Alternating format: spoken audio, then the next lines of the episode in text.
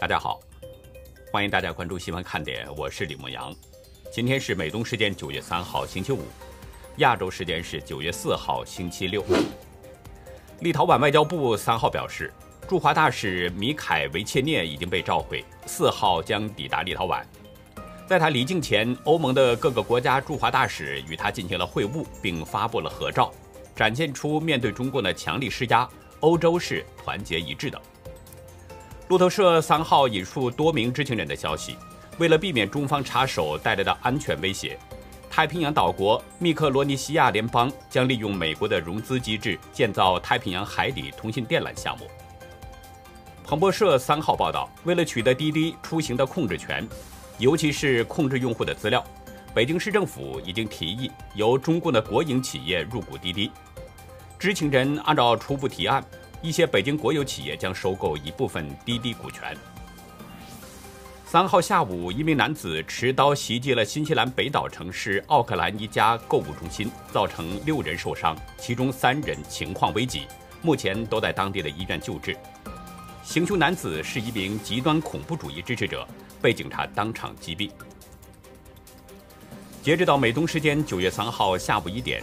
全球新增确诊中共病毒人数是六十九万零六百五十二人，总确诊人数达到了两亿一千九百九十八万八千九百一十八人，单日死亡是一万一千零八十五人，累计死亡总数是四百五十五万五千七百三十一人。下面进入今天的话题，我们今天的话题呢，重点有两个，一个是山东菏泽的一所小学以住房面积划线。使许多普通家庭的孩子没有办法入学。另一个呢是日本首相菅义伟将要卸任，这件事儿对中共将会产生很大的冲击和影响。节目正式开始啊，先向大家呢表示一份感谢。新闻看点的订阅人数昨天已经突破了六十万，这对我和我的同事们来说啊都是非常高兴的事情。所以呢，同事就提醒我一定要谢谢大家的支持。的确要谢谢大家，谢谢大家这种热情的支持、鼓励和对我们的帮助。虽然有六十万的订阅人数，但并不是说明我们做的就有多好。对这一点呢，牧羊和同事们都是非常清楚的。在过去不到四年的经历当中啊，我们经历了很多大事件，比如像中国武汉爆发的这个中共病毒疫情，河南郑州的大洪水，台湾大选，美国大选。和香港的反送中，每一件事儿都是离不开朋友们的支持。在武汉爆发疫情的那个阶段，我收到了数不清的大陆网友的爆料资讯，详实的介绍了疫情的发展情况。其中有这么一位朋友，我至今也不知道他是谁。在那个阶段呢，他几乎是每天不间断的向我提供消息。当时呢，我在节目中谈到的很多关于疫情的情况，相当一部分是来自这位朋友的资讯。在我们彼此多次的合作当中，我对那位朋友呢，彼此之间已经建立了信任。他相信我能够曝光真实情况，我相信他提供的消息是准确可靠的。事实证明也的确如此，那位朋友提供的消息基本上在随后都被证实了。像这样彼此信任。默契配合的例子还有很多，还有一位大学生的朋友，在广东疫情期间也是连续的向我爆料。曾经有一天，我跟他在邮件当中就直接对话，而那个时间啊，是我这边的下午两点，他那边的时间呢，已经是凌晨两点的时间了，所以是非常辛苦的。还有河南郑州的大洪水，也是有不少的当地网友呢向我提供及时的消息。正是这些相信新闻看点、相信牧羊的朋友们不断提供资讯，大家才能看到官方新闻不会报道的真实情况。香港反送中期间，我加入了 Telegram 的一些群组，看到了很多实时的消息，了解到最新的资讯。那个阶段呢，我也是在一直追踪着反送中的事态发展。我记得有一位香港朋友，在我们连续追踪反送中这个事件的时候呢。拿出了一笔钱向我们进行资助，他在复言中写了这么一段话，我已经不记得原话了，但是大概意思呢还是记得的。大概意思就是说我听不懂普通话，但是能感受到你身上的正气，希望你们再接再厉。看到当时这位网友的留言，我和我的同事们都是非常感动。我们只是做了自己应该做的，也只能做到这些，却得到了朋友们的肯定和最真诚的帮助。其实呢，像这样的朋友有很多，台湾有，美国有，大陆有，其他国家也有。有不少朋友在资助我们的时候，都只有简短的几个字：“谢谢你们报道真相。”其实我们要感谢的朋友呢，真的有很多，都是不知名的朋友，默默的在对我们进行支持和帮助。您提供的资金支持也好，提供爆料的资讯也好，还是订阅并且转发我们的节目也好，对我们来说，都是不可或缺的，都是非常重要的。如果没有大家对我们的这份信任，没有大家对我们的这份支持和帮助，我们很难走到现在。所以呢，在这里啊，牧羊真诚的谢谢每一位朋友，包括赞同我们观点、提供支持的朋友，也包括跟我们观点不同、对我们提出批评的朋友。谢谢大家。路漫漫其修远兮，吾将上下而求索。未来的路呢？我们不知道还有多远，但是我们知道我们会出现在大家最需要的地方。新闻看点永远是您的朋友。好了，咱们书归正传哈。今天《潇湘晨报》报道了一个消息，说的是呢，山东菏泽的一所重点小学拒绝了一些孩子的入学申请，理由是居住面积不达标。报道中表示，菏泽市中大广场、荣邦中山苑等多个小区的业主反映，他们在为孩子网络办理居住地所对应的菏泽市第一实验小学入学申请时，被学校拒绝了。学校给出的理由呢是，他们居住的房子套内面积不足六十平。校方解释说，早在二零一九年就在当地的媒体上刊登过这些细则，的确。经过查找呢，发现《菏泽日报》的微信公众号里面啊，二零一九年曾发布了菏泽实验一小的招生工作声明，其中明确要求，凡在菏泽实验一小入学的学生，直接监护人必须要有学区内的成套住宅。声明中对成套住宅还有所解释，指的呢就是由若干卧室、厨房、卫生间、客厅等组成的供一户使用的房屋。一般套内面积不小于六十平方米，而不是小公寓、商业用房、写字楼、储藏室、小阁楼等。从菏泽实验一小的这个细则声明可以知道，他们所说的这个套内面积，指的就是这些卧室、客厅、餐厅和储位面积总和，也就是我们通常所说的实用面积。有家长表示，有很多业主就是因为看中了这个小区的教育资源。所以在经济条件下购买了小户型，但是却因为小户型达不到学校的要求，孩子被拒绝入学。家长们质疑学校的招生政策是嫌贫爱富。对家长们的这种说法，一位校方负责招生的工作人员说呢，这就不好解释了。这位工作人员表示说，这是上级部门要求的。上级部门是哪个部门呢？这位工作人员没有解释。那通常来说，学校的上级部门就是教育局，往上就是教育厅，直至教育部。但是菏泽市教育局基础教育科的一位工作人员表示呢，说实验一小是自主招生，招生条件是由学校确定的。工作人员告诉记者说，这所学校在教育局的招生条件基础上，加了很多细则。很显然。教育局和学校是在互相推责任，教育局向学校甩锅，学校向教育局甩锅。换句话说，都知道以住房挑选学生的做法是嫌贫爱富，都知道不对，所以都得向外甩锅。事实上啊，据当地的媒体报道呢，学生家长与教育局和学校曾经开过一个三方座谈会，表示无论购房面积大小都可以入读。但是事后呢，教育局和学校出尔反尔了。其实说白了，菏泽实验一小的这种做法呢，就是在以住房挑选学生。那为什么学校要这么做呢？其实这里面的水是很深的。我太太以前啊在大陆教书，所以呢，通过她我多少了解了一些内幕。另外，我本人也做过教师。我太太教书的那所学校呢，是当地的一所重点小学，无论是师资力量啊，还是教学环境，各方面那都是一流的。这个学校的成绩呢，在当地也是一直名列前茅。学生毕业之后，绝大多数的学生都是直接进入到了重点中学。因为这些原因，那所学校呢，片区的房价都相当高一些，而买得起这个学校学区房的家庭，基本上都是当地的中上层的家庭，要么是有钱的，要么是有点权利，以这样的家庭居多。这个学校的班级呢，学生超员的现象非常严重，一般的学校。一个班的学生也就是三四十人，但是我太太所在的那所学校，一个年级有几个班，每个班都是严重超员。我太太教过一个班，有六十个学生，教室内非常拥挤。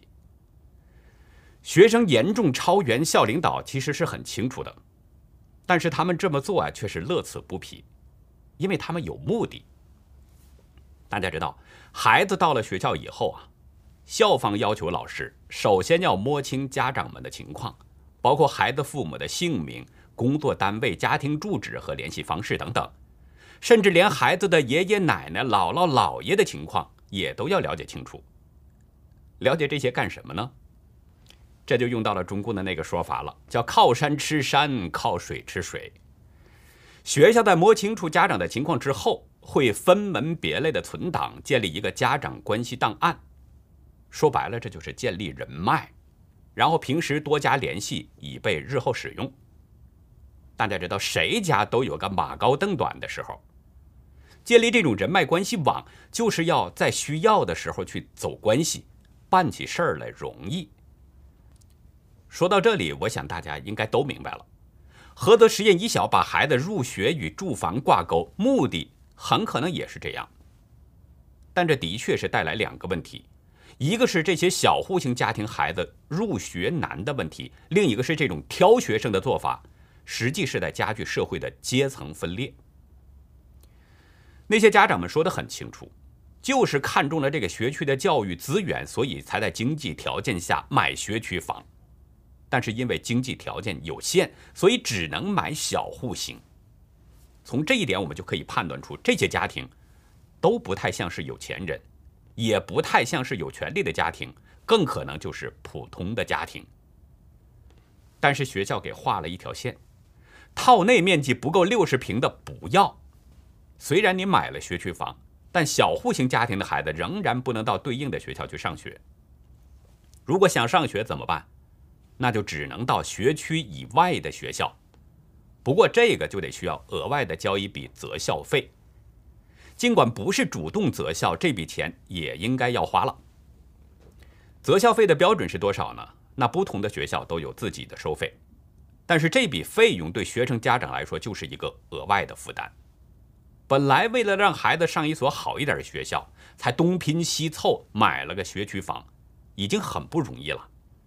就因为学校划线，还得花钱到学区外的学校去读书，家长们的心里会舒服吗？这就是社会的矛盾，也是分裂的根源。学校画的这条线呢，使菏泽实验一小的学生家庭几乎都是六十平以上的住房，也就是大户型的家庭。可是能买得起大户型住房的家庭，基本上来说呢，非富即贵。我们换句话说，菏泽实验一小这一条红线已经把学校变成了实质上的贵族学校。这一条线，也把社会的等级阶层给分出来了。有权有钱的家庭，人家的孩子可以在这所学校里面上学；没钱没势人家的孩子呢，只能到一般的学校去读书。中国有句话叫“物以类聚，人以群分”，这句话被菏泽实验一小的住房划线给体现的是淋漓尽致。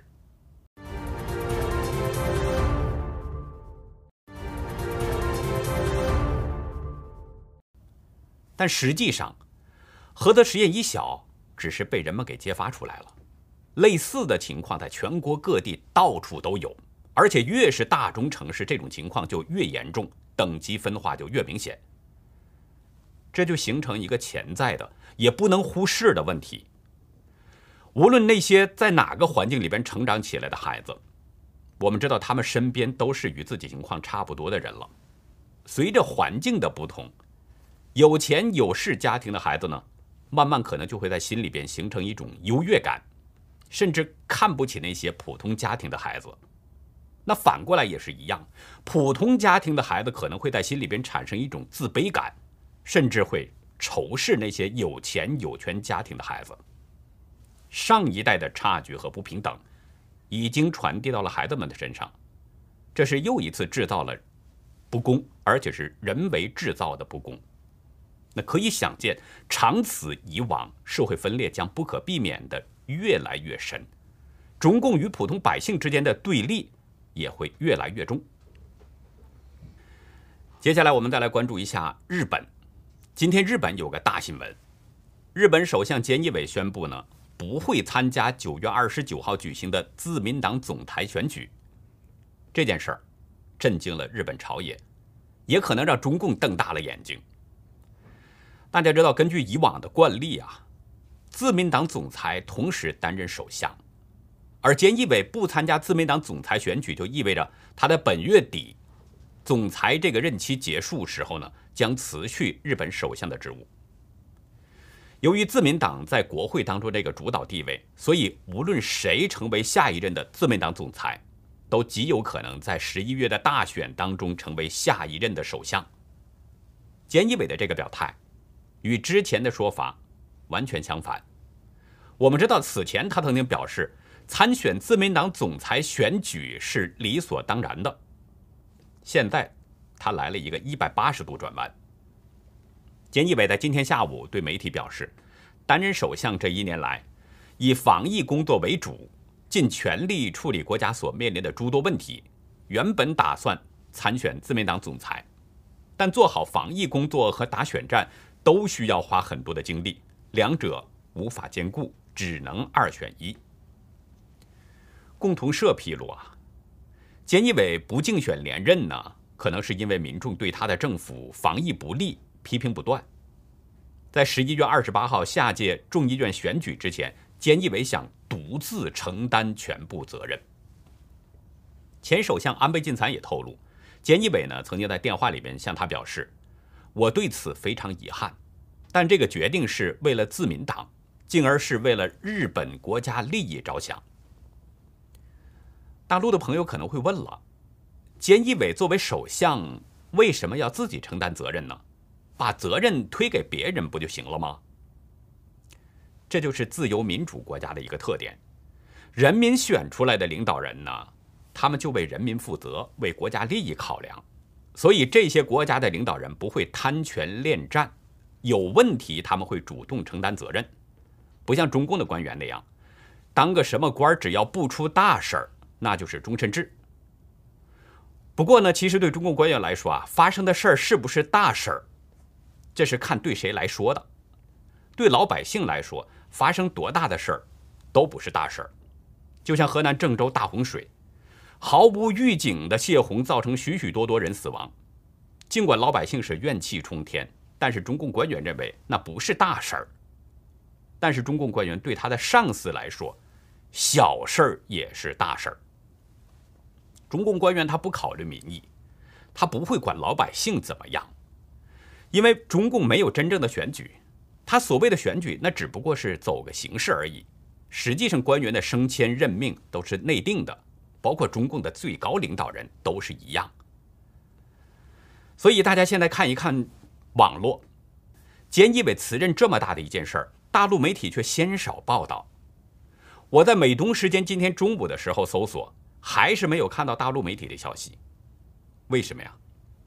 就是菅义伟的这个举动，反衬出了中共官员的贪恋权位，怕老百姓进行对比。所以说，中共现在呢是瞪大了眼睛盯着，当然主要就是盯着网络，不要让菅义伟主动辞职、主动担责的这个消息传到中国大陆。但是纸包不住火。日本更换领导人，早晚会被大陆人知道。另外还有一点，让中共瞪大了眼睛，就是接替菅义伟的人选，这也是中共非常关心的，因为这牵扯到日本对华政策和对台关系，所以他要瞪大了眼睛看着。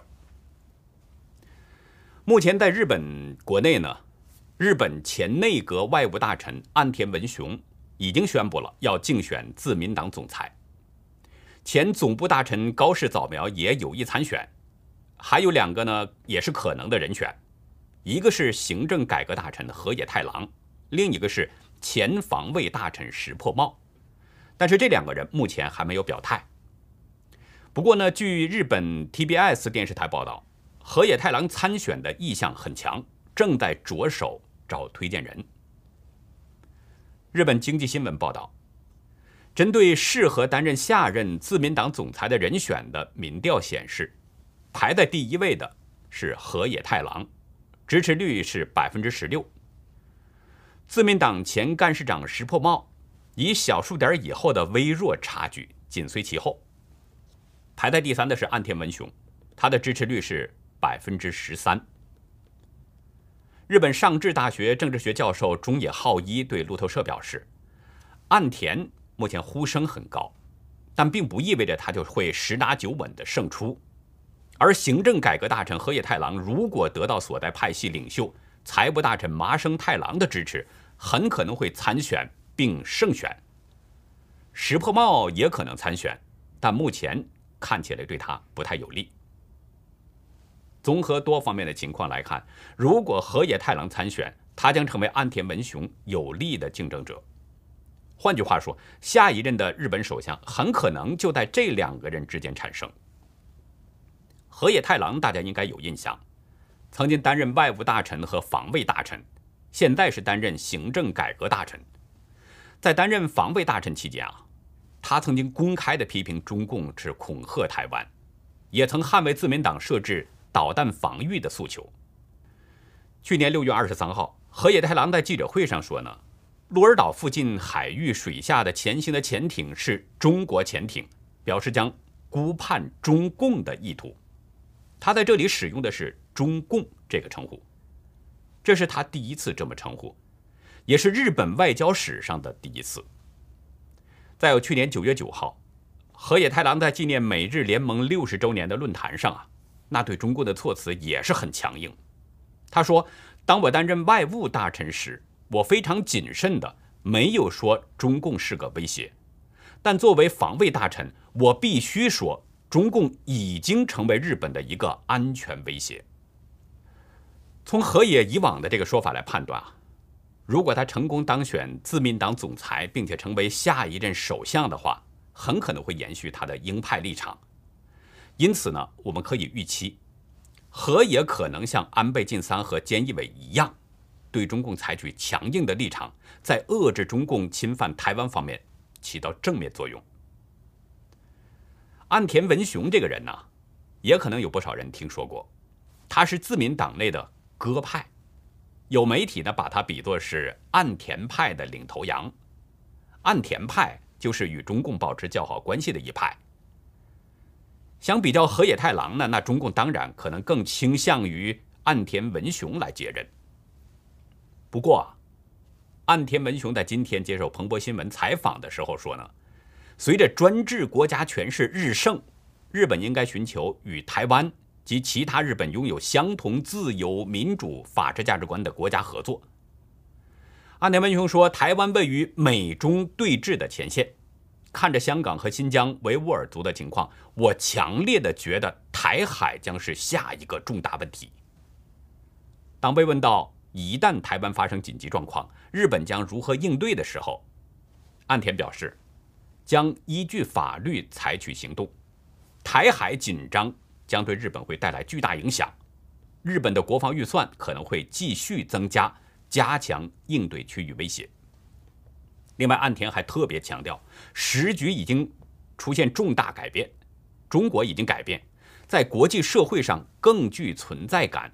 而我对于中共的专制态度有很多担忧。从岸田文雄的这些说法来看，很可能也会对中共采取强硬的立场。当然，不排除他为了当选自民党总裁而故意这么说，争取民意。